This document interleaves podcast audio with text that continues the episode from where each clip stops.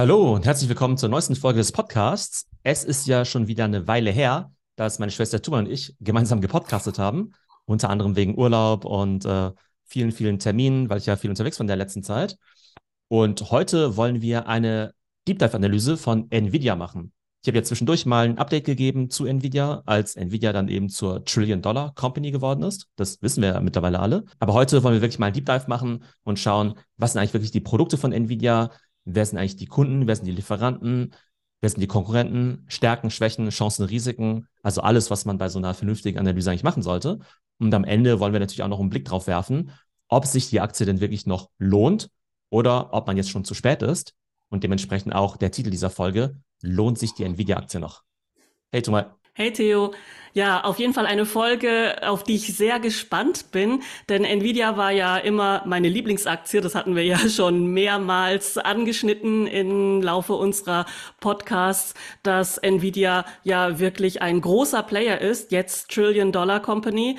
Und ein bisschen war das ja auch so eine Achterbahnfahrt mit den Aktienkursen von Nvidia. Nach dem letzten Crypto Bull Run ging die Aktie stark runter. Das hat mich ein bisschen besorgt, um ehrlich zu sein. Ähm, ich habe da auch verkauft und dann wieder gekauft und seitdem ist ja auch einiges äh, wieder passiert, aktienkursmäßig. Das ging wieder sehr stark nach oben. Da kannst du vielleicht auch äh, ein, zwei Sätze dazu sagen. Und dann kommen wir auch dazu, was denn genau die Firma eigentlich macht, die ja früher eigentlich hauptsächlich für ihre Grafikchips für Games bekannt war. Also wofür ja Nvidia primär bekannt ist, sind GPUs, also Graphics Processing Units. Und damit kann man ganz viele verschiedene Sachen machen. Und viele von diesen Use Cases hat dann Nvidia auch mehr oder weniger, naja, nicht zufällig entdeckt, aber die sind dann manchmal eben über spannende neue Anwendungsfälle gestolpert.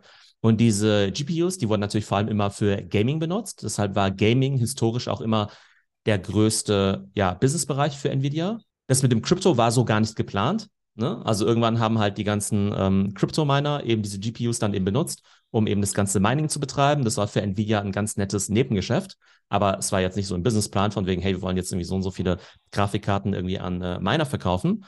Und der dritte große Bereich ist der Bereich Data Center und der ist eben wiederum für AI interessant, da eben diese GPUs ja super wichtig sind im Data Center, um zum Beispiel große AI-Modelle wie ChatGPT zu trainieren. Und jetzt hast du ja schon den Downturn letztes Jahr angesprochen. Da war es ja so, dass der Gaming- und der Kryptobereich eingebrochen sind. Also Gaming einerseits, weil die ganzen Leute während Corona schon die Upgrade gemacht haben. Und dann nach zwei Jahren war es klar, dass es natürlich wieder ein bisschen zurückgeht, weil dann nicht mehr alle irgendwie neue Grafikkarten kaufen für ihre PCs.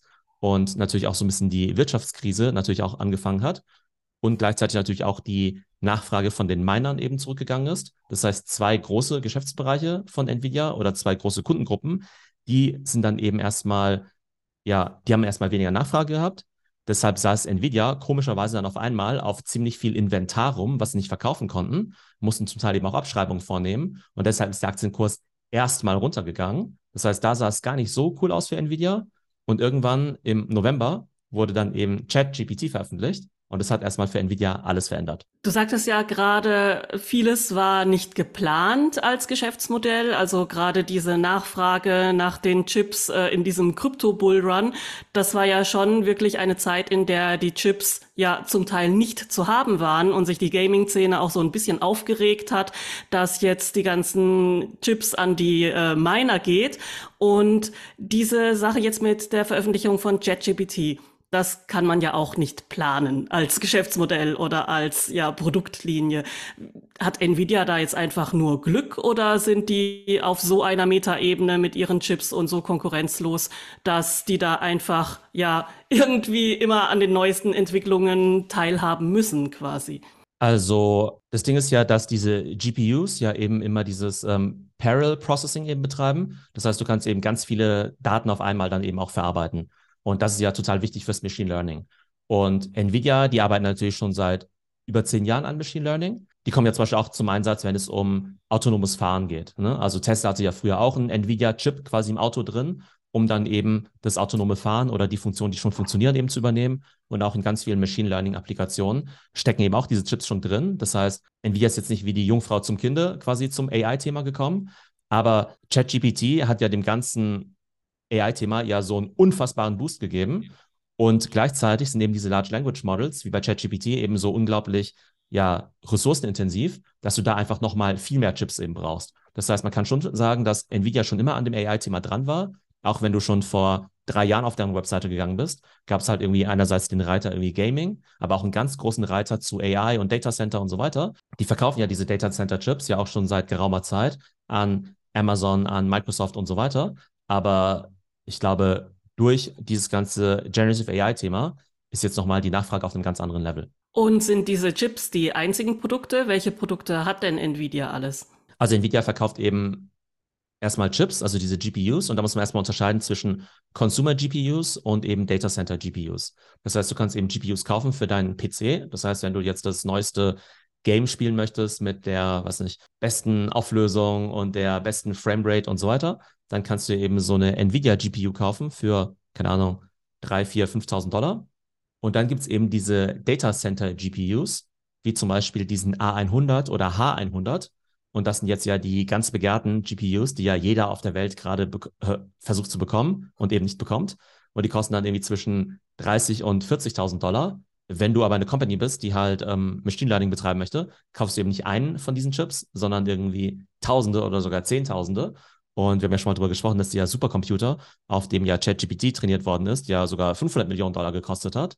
Das heißt, dieser A100 und der Nachfolger H100, das sind jetzt eben so die wertvollsten Assets überhaupt auf der Welt. Aber Nvidia verkauft jetzt nicht nur die Chips, sondern baut die eben auch noch zu einem Supercomputer zusammen. Das heißt, irgendwie müssen ja diese Chips auch miteinander kommunizieren. Das heißt, da müssen ja irgendwie auch ähm, ja, Protokolle dazwischen sein. Ähm, das Ganze muss dann ja irgendwie auch in einen Case zum Beispiel, also in richtigen Computer-Case dann eben auch ja zusammengebaut werden, sodass andere Leute es quasi einfach nur noch ähm, ja, äh, einsetzen müssen. Und darüber hinaus ähm, bietet Nvidia dann eben auch noch ähm, Softwareplattformen an für Entwickler. Selbst wenn jetzt die Konkurrenz, über die wir nachher noch sprechen werden, ähnlich gute GPUs verkaufen würde, hast du halt immer noch das Thema, dass die Entwickler es halt gewohnt sind, auf dieser Entwicklersoftware, auf dieser Plattform namens CUDA dann eben zu programmieren. Das heißt, da ist so ein gewisser Lock-in-Effekt eben auch für die Entwickler, dass sie jetzt nicht von heute auf morgen mal eher einfach mal so die Hardware wechseln können, weil die Software eben auch noch eine ganz wichtige Komponente ist. Und vielleicht noch als letzter Punkt, ähm, Nvidia möchte zunehmend eben nicht nur Hardware verkaufen, sondern eben auch Software und Services. Das heißt, die wollen selbst auch Cloud-Lösungen verkaufen. Die wollen, dass in Zukunft ein BMW zum Beispiel zu Nvidia direkt hingeht und sagt, hey komm, kannst du uns dabei helfen, unsere AI-Modelle irgendwie zu trainieren? Können wir bei dir auch diese ja, Dienstleistungen beziehen? Nicht nur die Hardware, sondern auch noch die Plattform dazu. Das heißt, Nvidia möchte sich da eben ziemlich breit aufstellen. Okay, das heißt aber dann, dass die Kundschaft für all diese Produkte nicht äh, im privaten Bereich hauptsächlich ist, sondern die großen Kunden sind tatsächlich ja richtige Firmen, die dann die Services auch in Anspruch nehmen und so große Supercomputer bauen oder sehr, sehr viele Chips auf einmal kaufen? Oder ist das ausgewogen, der private Bereich und der Businessbereich?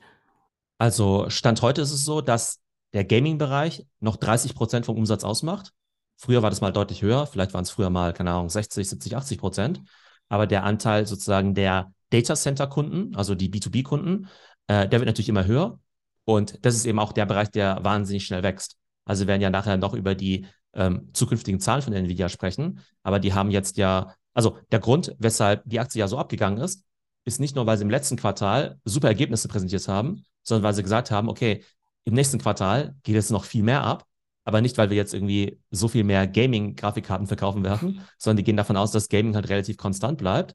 Aber dieser ganze Data Center-Bereich, der soll sich halt im nächsten Quartal fast verdoppeln. Das heißt, äh, Data Center und B2B wird halt immer wichtiger. Irgendwann wird es so sein, dass es Nvidia, naja, nicht egal sein kann, aber für die jetzt nicht so wichtig ist, ob jetzt irgendwie die Gamer sagen, boah, die neue Nvidia RTX und so weiter ist die allerbeste, sondern für die ist eben wichtig, dass der Einkäufer bei Microsoft äh, Cloud oder bei Amazon Cloud ähm, eben sagt, hey, für unser neues Data Center brauchen wir jetzt irgendwie 30.000 von diesen GPUs. Das ist ja schon einigermaßen auch ein Strategiewechsel oder irgendwie auch, ja, eine neue Richtung, die so eine Firma dann einschlägt. Was hat denn der Kopf des Unternehmens damit zu tun? Also wer ist da CEO? Hat der viel damit zu tun oder war das jetzt so eine organisch gewachsene Richtung, die die Firma eingeschlagen hat? Also wie gesagt, die machen ja schon lange dieses B2B-Geschäft ne? und dieses ganze Data Center-Geschäft. Der einzige Unterschied ist halt nur, dass es jetzt halt nochmal äh, ja, überproportional wichtig wird für die Firma im Vergleich eben zu diesem Gaming- und äh, Consumer-Bereich.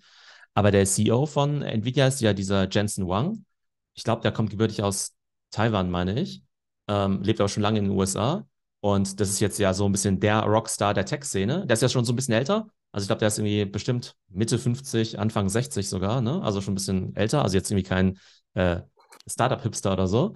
Also schon äh, durchaus ein gestandener Mann, würde ich sagen. Wie ähm, lange ist der schon da? Genau, ja. der hat das Ding gegründet vor, keine Ahnung, 30 Jahren oder sowas. Also ist ähm, tatsächlich auch der Gründer, der immer noch da ist. Das ist ja auch, ja. Ja, genau, ja. Genau. Bisschen ungewöhnlich. Apple kennt man natürlich auch noch. Auch ein Unternehmen, das sehr lange vom Gründer geführt wurde, Microsoft. Also das ist hier jetzt auch der Fall. Ja, genau, wobei man ja sagen muss, dass genau bei den meisten großen Tech-Unternehmen ja nicht mehr der Gründer am Start ist. Ne? Bei Microsoft ähm, kam ja nach dem Bill Gates ja der Steve Ballmer und eben jetzt der Satya Nadella, der ja auch mega der Rockstar ist. Äh, bei Apple ist es ja der Tim Cook. Bei Google sind ja die ursprünglichen Gründer auch nicht mehr mit dabei. Bei Amazon ist der Jeff Bezos ja auch nicht mehr mit dabei. Mhm, ja. Bei Meta ist der Mark Zuckerberg schon noch mit dabei, aber der ist ja noch deutlich jünger. Bei Tesla ist Elon Musk natürlich noch am Start. Ähm, aber das heißt, es ist schon eher jetzt ähm, ja was Besonderes, dass jetzt eben der Jensen Wang dann nach wie vor auch der CEO ist. Der hat das natürlich alles schon, ne, ist ja seit zig Jahren im Business mit drin, hat alles schon, hat schon viele Dinge gesehen, hat Nvidia auch schon oftmals vor der Pleite irgendwie retten müssen. Aber das ist halt im Augenblick so ziemlicher, ein ziemlicher Rockstar. Und genauso wie Steve Jobs ja früher so die Keynotes gegeben hat, die Apple Keynotes, gibt heute eben der Jensen Wang dann eben auch diese Keynotes und erzählt halt, was die ganzen neuen äh, Nvidia äh, GPUs und Supercomputer alles können. Also auf jeden Fall ein super beeindruckender Typ. Nvidia, der jetzt als größter Chiphersteller gilt, produzieren die die Chips auch selbst oder von wem beziehen die die? Also Nvidia macht primär das Chip-Design, aber produziert wird das Ganze ja von TSMC. Und wir haben ja in den vergangenen ja, Monaten ja auch immer mal wieder über diese Chip Value Chain gesprochen, also diese Wertschöpfungskette. Ne, wer macht eigentlich was? Und da ist es eben so, dass Nvidia eben dieses ganze Chip-Design macht. Das ist übrigens extrem teuer. Also extrem teuer. Da brauchst du sehr, sehr gute Leute, die das machen können. Das heißt, es ist jetzt nicht irgendwie so easy, dass du sagst, okay, gut, ich design jetzt mal irgendwie so einen Chip und gebe es halt mal irgendwo in die Produktion. Und Nvidia macht dann eben tatsächlich das Design und die Forschung dahinter.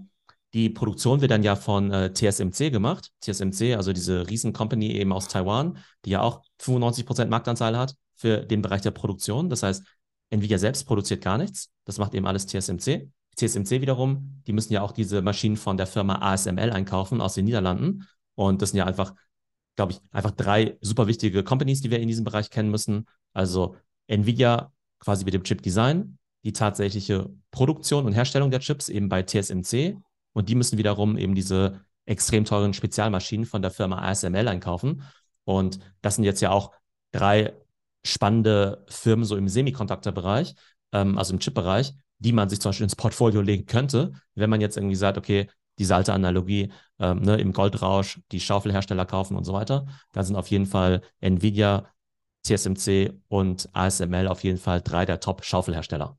Und das sind eben ganz wichtige Lieferanten für Nvidia. Wir haben ja vorhin über die Kunden gesprochen. Selbst wenn die Kunden wie Microsoft und Amazon jetzt sagen würden, okay, lieber Nvidia, bitte morgen äh, 100.000 GPUs bitte, wir zahlen dir, was du willst, dann sagt Nvidia vielleicht, ja, ähm, ja, da haben wir jetzt ein Problem, weil TSMC vielleicht gar nicht die Kapazität dazu hat. Ne? Und selbst wenn TSMC die Kapazität hat, sagen sie vielleicht, okay, gut, aber wir brauchen noch die Maschinen von ASML. Diese Maschinen von ASML, die kosten ja 300 Millionen Dollar und die bestehen ja auch aus, glaube ich, tausende von Komponenten, unter anderem eben auch kleine Spiegel von der deutschen Firma Zeiss. Und auf diesen Spiegeln wird dann wohl das Licht gebrochen damit dann eben mit diesem, weiß nicht, Ultraviolet-Lithografie-Verfahren dann eben auch diese Chips so richtig gefräst werden können. Also ultrakomplexes Verfahren. Bedeutet aber letztendlich auch, Nvidia ist eben ganz stark abhängig von seinen Lieferanten. Und es könnte jetzt sein, dass Microsoft sagt, hey, hier ist ein Auftrag über drei Milliarden Dollar. Aber wenn dann irgendwo in der Value Chain zum Beispiel jetzt irgendwie, keine Ahnung, Zeiss diese kleinen Spiegelchen nicht liefern kann, dann kann vielleicht ASML seine Maschinen nicht bauen und dann kann TSMC eben diese Chips nicht produzieren. Also auf jeden Fall super spannend, wie das alles miteinander zusammenhängt. Ja, also auf jeden Fall eine sehr komplexe und auch, wie ich finde, ein bisschen störungsanfällige Lieferkette, weil es da ja wirklich auf ganz essentielle Teile ankommt, die, wenn sie fehlen, dann wirklich das Ganze Ding stoppen können, also den ganzen Prozess stoppen können. Wie ist das denn jetzt so mit den Lieferanten, wenn die Nachfrage so hoch ist und man jetzt als Nvidia zum Beispiel auf so wenig Lieferanten angewiesen ist? Produzieren die dann exklusiv für einen oder beliefern die auch Konkurrenten und wie läuft das dann? Wer sind denn die Konkurrenten und wie gehen die dann mit so einer Marktlage um? Also Chip-Produktionskapazitäten sind natürlich gerade ein Riesenthema und wenn du jetzt CSMC bist, dann wirst du natürlich deine besten Kunden zuerst beliefern. Und die besten Kunden heißen vor allem Apple. Also Apple hat vor allem natürlich die Chips, die im iPhone und im MacBook und so weiter drin sind. Und dann aber eben auch ähm, Nvidia und TSMC, die produzieren natürlich auch für viele andere Companies. Aber augenblicklich hat zum Beispiel für diese Data Center GPUs natürlich eben auch nur Nvidia genug Nachfrage oder genug Volumen, damit TSMC dann die entsprechende Kapazität eben reserviert. Und ein großer Wettbewerber von Nvidia, vor allem im Konsumerbereich, ist ja eben auch AMD. Viele Gamer sagen sogar, dass zum Teil die AMD-Grafikkarten entweder besser sind oder zumindest vom Preis-Leistungs-Verhältnis besser sind. Das heißt, da ist AMD extrem erfolgreich und eben auch die CEO von AMD, die Lisa Su, äh, die hat auch einen exzellenten Job gemacht in den letzten Jahren. Aber im Bereich Data Center GPUs, vor allem eben jetzt auch für AI, da hat eben Nvidia im Augenblick einen ziemlich kleinen Marktanteil, eben wirklich nur ein paar Prozentpunkte. Wir sehen das natürlich auch als riesen Wachstumsfeld für sich. Aber aktuell gibt es eben keinen ernstzunehmenden Wettbewerber für Nvidia in diesem Bereich. Jetzt sagen sich natürlich die Kunden, wie Amazon oder Microsoft auch, Moment mal, ähm, vielleicht wollen wir nicht bis in alle Ewigkeiten irgendwie Milliarden von Dollar an Nvidia bezahlen. Vielleicht können wir auch unsere eigenen Chips eben entwickeln für unsere Data Center. Wird ja auch total viel Sinn machen. Aber das würde natürlich wieder voraussetzen, dass Microsoft und Amazon eben auch wirklich eigene Chips designen können. Und da hat Nvidia natürlich einen ziemlich großen Vorsprung. Nachdem sie das Ganze designt haben, müssen sie dann auch wieder die Produktionskapazität bei TSMC wieder einkaufen. Also alles machbar, alles möglich, aber eben nicht kurzfristig. Von daher muss man eben langfristig mal sehen, ähm, ob AMD eben Marktanteile von Nvidia gewinnen wird und ob eben die Kunden selbst ihre Superchips bauen, um eben weniger abhängig zu sein von Nvidia. Also quasi mit großem Vorsprung und ja, das äh, Feld weit hinter sich lassend, Nvidia quasi als Monopolist, kann man sagen, und konkurrenzlos. Also wenn man jetzt über 90 Prozent Marktanteil für Data Center GPUs jetzt als Monopolstellung bezeichnen würde, dann auf jeden Fall. Und wie gesagt, damit ein AMD das eben schafft, müssen sie eben verschiedene Hausaufgaben machen. Also erstmal die Chips eben quasi auf ein konkurrenzfähiges Niveau bringen. Da müssen natürlich auch noch diese Softwareplattform und dieses Entwicklerökosystem eben auch aufbauen, ähm, das Nvidia ja schon wirklich seit vielen Jahren hat. Dann müssen sie eben die Produktionskapazitäten eben schaffen oder einkaufen.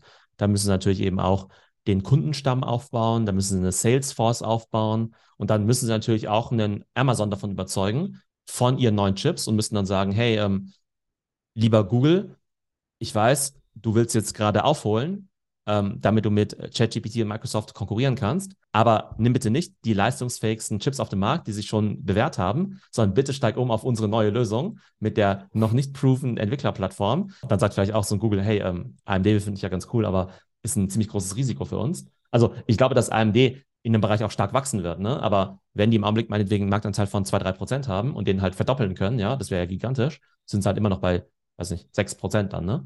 Ähm, und Nvidia wäre dann immer noch über 90 Prozent. Also ich glaube, die werden noch ziemlich lange einen hohen Marktanteil haben, aber der wird wahrscheinlich jetzt nicht bis in alle Ewigkeit bei 95 Prozent liegen. Ja, Wahnsinn. Also das hört sich ja wirklich an, als wäre das uneinholbar. Was würdest du denn sagen, wie schätzt du die Stärken und Schwächen von dieser Firma ein? Das hört sich ja momentan so an, als gäbe es keine Schwächen.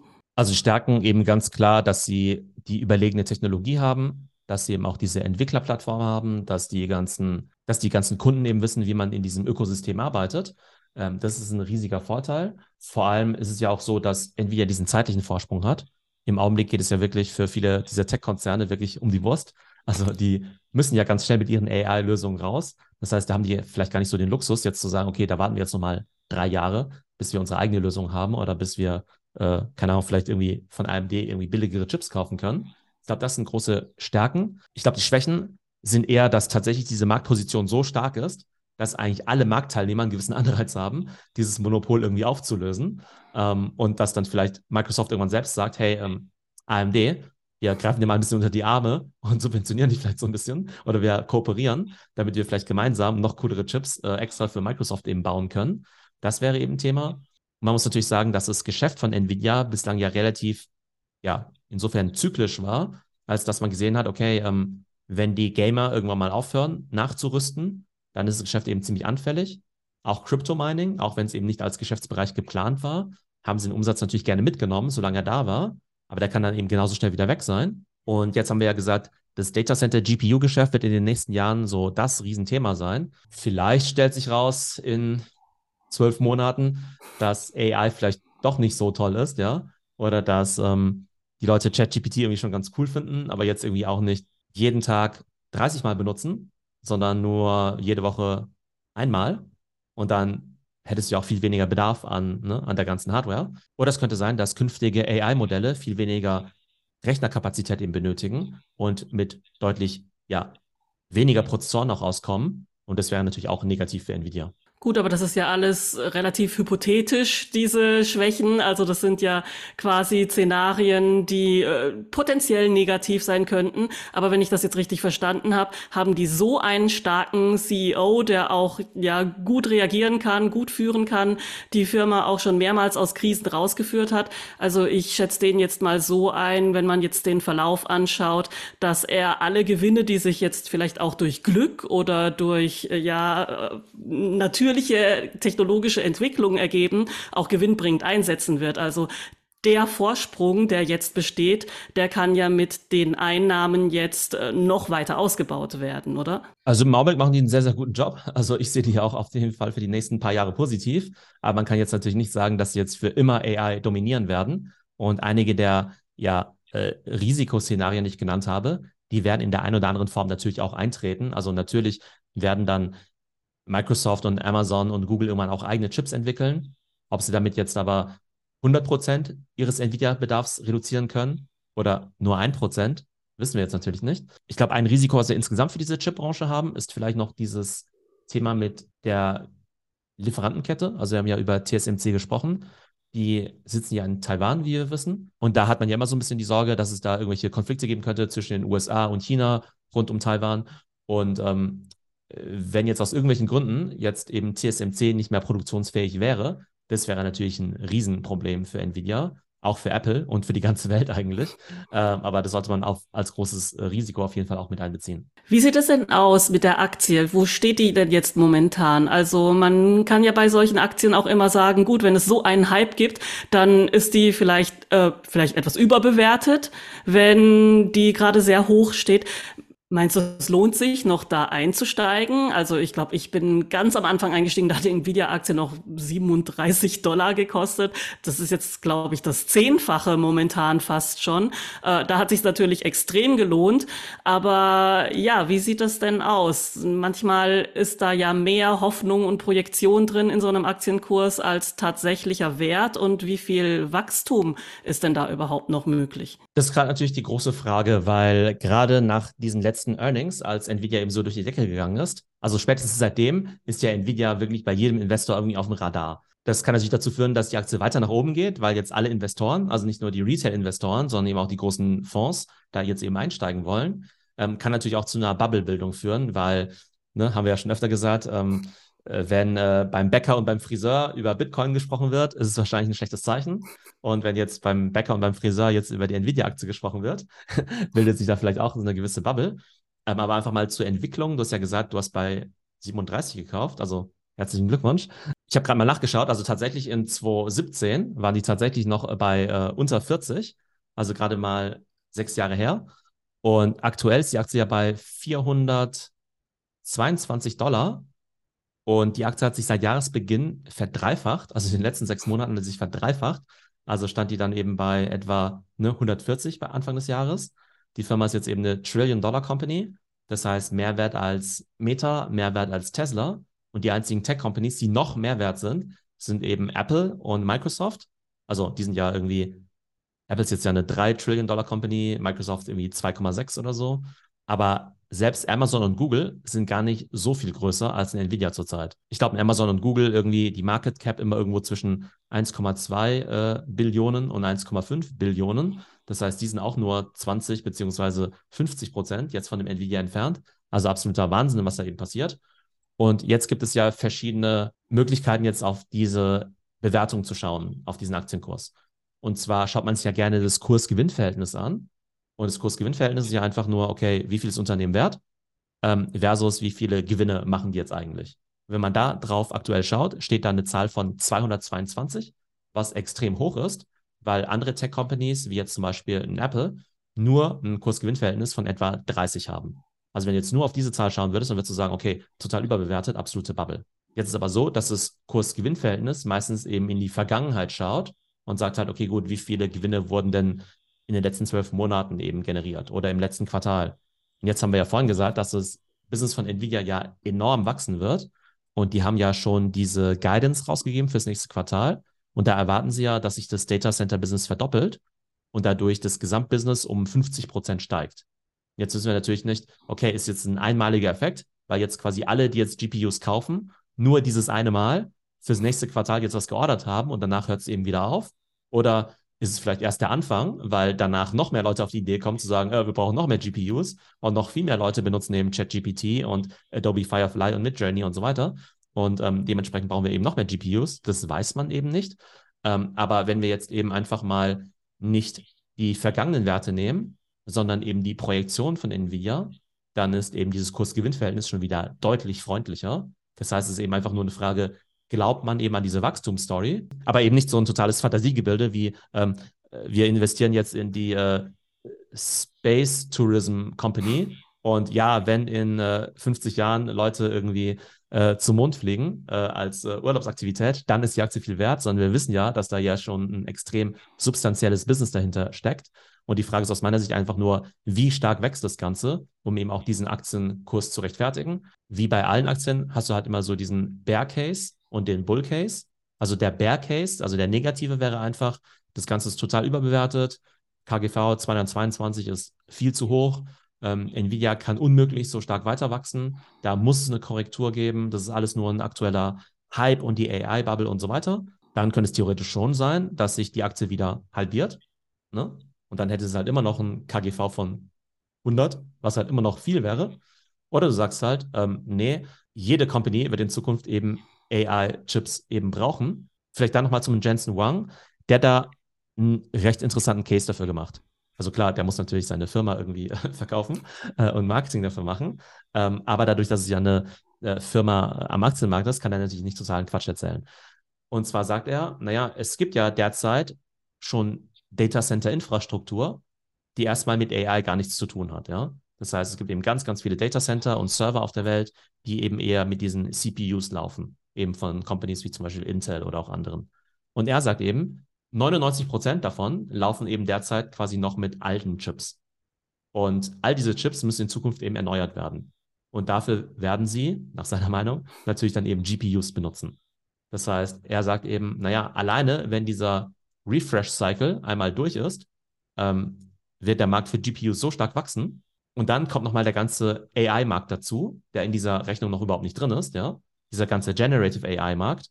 Und dann sagt er eben, okay, gut, und das ist im Bereich, der gigantisch wachsen wird. Und da gibt es eben nochmal diesen GPU-Bedarf. Das heißt, seine Argumentation ist sogar, sogar wenn es Generative AI nicht gäbe, würde man selbst für alles, was wir jetzt eben schon in der Cloud machen, also irgendwie für ganz normale Anwendungen, irgendwie E-Commerce, Entertainment, Netflix gucken und so weiter, würden die ähm, Data Center ähm, Betreiber und die Cloud-Anbieter ohnehin eher auf GPUs wechseln. Und wenn du dann noch das Thema Gen AI eben mit dazu nimmst, dann wird es eben die doppelte Nachfrage geben. Das ist eben so seine Argumentation. Und das muss man jetzt eben ja glauben oder halt nicht glauben, wenn man über die ja, Zukunftsperspektive von Nvidia ähm, ja, entscheiden möchte, beziehungsweise da eine Einschätzung treffen möchte. Wobei wir hier ja wieder auch das Problem haben mit der Lieferkapazität. Also Nachfrage schön und gut, aber wenn dann auch nicht geliefert werden kann, dann gibt es ja trotzdem ein Problem. Also dann gibt es ja da auch eine natürliche Wachstumsgrenze. Und ja, also damit man hier sein Geld verdoppeln kann, muss ja hier auch einiges passieren. Also in dieser Größenordnung, in der sich dieser Firmenwert jetzt schon bewegt, oder? Also ein 10x ist jetzt zum Beispiel extrem unwahrscheinlich hier bei dieser Aktie. Also ein 10x ist sehr, sehr unwahrscheinlich. Allein deshalb, weil ja die größte und teuerste Firma der Welt, Apple, ja auch nur das Dreifache wert ist, ja. Also allein damit sich Nvidia jetzt verdoppelt, müssen sie ja größer werden als Amazon und als Google. Also klar, kann sein, ne? aber das muss man sich erstmal vorstellen können, ja. Also dass jetzt ein Nvidia tatsächlich größer wird als ein äh, Google oder ein Amazon, ähm, wobei ein Nvidia jetzt ja auch größer ist als ein Meta und als ein, ähm, als ein Tesla, das ist ja auch möglich. Aber klar, Firmen, die schon so groß sind, die können sich wahrscheinlich nicht verzehnfachen, weil sich halt Nvidia in den letzten sechs Monaten verdreifacht hat. Ja? Also ähm, die sind halt von 330 Milliarden Market Cap jetzt dann halt irgendwie auf eine Billion Market Cap dann eben gegangen. Ich habe gerade nochmal nachgeschaut. Du hast ja vorhin gesagt, naja, vor fünf Jahren war ja die Aktie bei 37. Das heißt, die Aktie hat sich ja fast verzehnfacht in den letzten fünf Jahren. Wenn du jetzt aber Nvidia vor zehn Jahren gekauft hättest, also nicht vor fünf Jahren, sondern vor zehn Jahren, was glaubst du, was jetzt der Return gewesen wäre?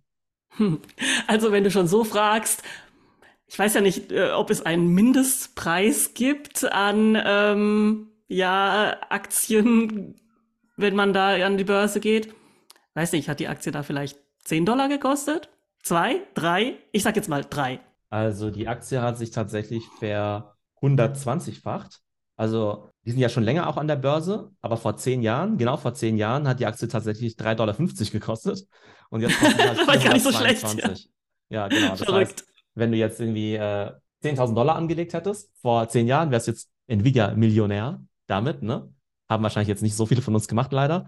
Aber zeigt einfach die Dynamik und was eben auch in diesem Markt möglich ist. Genau, absoluter Outlier natürlich. Aber wie gesagt, also ich glaube, niemand sollte sich Nvidia jetzt kaufen, weil er glaubt, das kann sich noch verzehnfachen. Also auf gar keinen Fall, da bin ich mir extrem sicher. Und wenn dann vielleicht in, weiß nicht, 15 Jahren oder so. Ähm, ich glaube, man sollte Nvidia dann kaufen, wenn man eben daran glaubt, dass AI, also im Prinzip musst du halt diesem Jensen Wang glauben. Du musst ihm halt glauben, dass halt die alte Chip-Infrastruktur abgewechselt wird und ersetzt wird durch eben das, was er Accelerated Computing nennt, eben mit GPUs. Und du musst dann glauben, dass Gen AI eben ein Riesenmarkt ist. Und dann musst du eben noch dran glauben, dass Nvidia seine dominante Marktstellung von 95 Prozent weiter halten kann. Vielleicht bleibt es nicht bei 95 Prozent, vielleicht geht es runter auf 90 Prozent, 85, 80 Prozent. Ist der Case dann eben immer noch attraktiv? Und du musst dann eben dran glauben, dass auch von der Lieferkette her das eben nach wie vor gut laufen wird und es da eben nicht zu viel Instabilität gibt. Ja? Das heißt, es gibt natürlich ähm, viele ja, äh, Szenarien, viele Bedingungen, die erfüllt sein müssen. Ähm, und man muss sich halt eine Meinung irgendwie darüber bilden, ob man das für realistisch hält. Am Ende sollte man natürlich all diese Faktoren, die wir heute besprochen haben, natürlich im Hinterkopf behalten. Man sollte versuchen, so viel Informationen wie möglich dazu zu bekommen. In die Zukunft schauen kann keiner von uns, aber ich glaube, wenn man eben möglichst viele Faktoren in, seine, in sein Assessment mit einbezieht. Also jetzt nicht einfach nur äh, Gaming voll geil, deshalb Nvidia oder AI voll geil, deshalb irgendwie Nvidia, sondern irgendwie auch tatsächlich so vielleicht nicht nur drei Faktoren berücksichtigt, sondern vielleicht irgendwie 10, 20 oder 30 und da sein Research dann eben macht, dann hat man wahrscheinlich ein ganz gutes äh, Bild davon. Es lohnt sich auf jeden Fall, auch die Earnings eben auch im nächsten Quartal, die ja ne, bald veröffentlicht werden, sich die eben auch anzuschauen, vielleicht auch mit dem, was wir heute besprochen haben, so im Hinterkopf, um eben nochmal diese ganzen Faktoren für sich zu bewerten und eben zu einer Entscheidung zu kommen, okay, wie werden sich die Earnings eben verändern in Zukunft und glauben wir eben, dass äh, ja, Nvidia da eben weiter stark wachsen wird und vor allem, welche Wachstumsprojektionen wird der Jensen Wang dann eben auch selbst kommunizieren.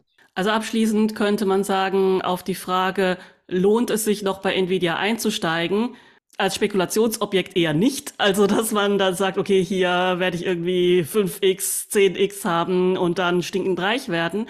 Ähm, aber vielleicht, um ja sein Geld gut anzulegen, ähm, mit moderaten Gewinnen, die vielleicht dann auch immer hier und da zu realisieren, dann doch? Oder wie würdest du das jetzt abschließend darstellen? Ich glaube, dass Nvidia eine der fünf wichtigsten Tech-Firmen der Welt ist. Und extrem gute Zukunftsaussichten hat. Ich glaube, die sind super positioniert in einem der wachstumsstärksten Märkte überhaupt. Und ich glaube, diese AI-Wette, ja, die ist ja extrem offensichtlich eigentlich, ja. Also klar, kann immer was schiefgehen. Wie gesagt, haben wir alles, ne? Wie immer keinen Financial Advice und alle Risiken und so weiter. Ähm, ich glaube, wir haben ja auch uns Mühe gegeben, da relativ tief eben auch reinzugehen. Aber ich halte das für einen super starken Wert und ich habe es auf jeden Fall im Portfolio drin. Also auch schon immer gehabt eigentlich auch in den letzten Wochen und Monaten auch nochmal nachgelegt, äh, selbst beim All-Time-High jetzt auch nochmal nachgelegt, ähm, wohl wissend, dass es halt teuer ist, dass das KGV eben über 200 ist und dass eben eine ganze Menge Dinge passieren müssen, ähm, um eben diese Bewertung auch zu rechtfertigen. Aber ich sehe das auf jeden Fall äh, ziemlich positiv. Was sagst du denn, nachdem wir jetzt eine Dreiviertelstunde drüber gesprochen haben? Also, ich finde Nvidia nach wie vor eine tolle Firma. Ich glaube auch dran. Ich würde jetzt auch sagen, ich würde bei dem Kurs das eher als so eine Art, ja, sehr gut verzinstes Sparvorhaben sehen und nicht mehr als Spekulationsobjekt. Also gut, für mich war das nie ein Spekulationsobjekt. Aber hier äh, ja auch Non-Financial Advice. Ich würde auch nachlegen jetzt bei dieser Aktie. Also ich denke, da kann man nicht viel falsch machen. Und nach allem, was wir jetzt besprochen haben, sehe ich das auch sehr positiv. Es gibt natürlich dann noch so völlig äh, unplanbare Szenarien wie, da kommt jetzt ein Multi, Multi, Multimilliardär, der jetzt eine Firma aus dem Boden stampft und mit äh, Kryptospekulationen oder Drogengeld oder was weiß ich was, äh, so viel Kohle gemacht hat, dass er jetzt die ganzen Lieferanten abwirbt mit äh, ja, Verträgen, wo sie auf keinen Fall Nein sagen können und plötzlich da irgendwie alle Entwickler abwirbt und äh, so eine Firma aus dem Boden stampft. Also so ein Szenario könnte es natürlich auch geben, aber das wäre ja dann äh, extrem überraschend und ja, da sollte man einfach die Augen aufhalten, falls so ein Player auf den Markt tritt, dass man da sofort zugreift. Aber ansonsten sehe ich jetzt hier eigentlich keine große Gefahr.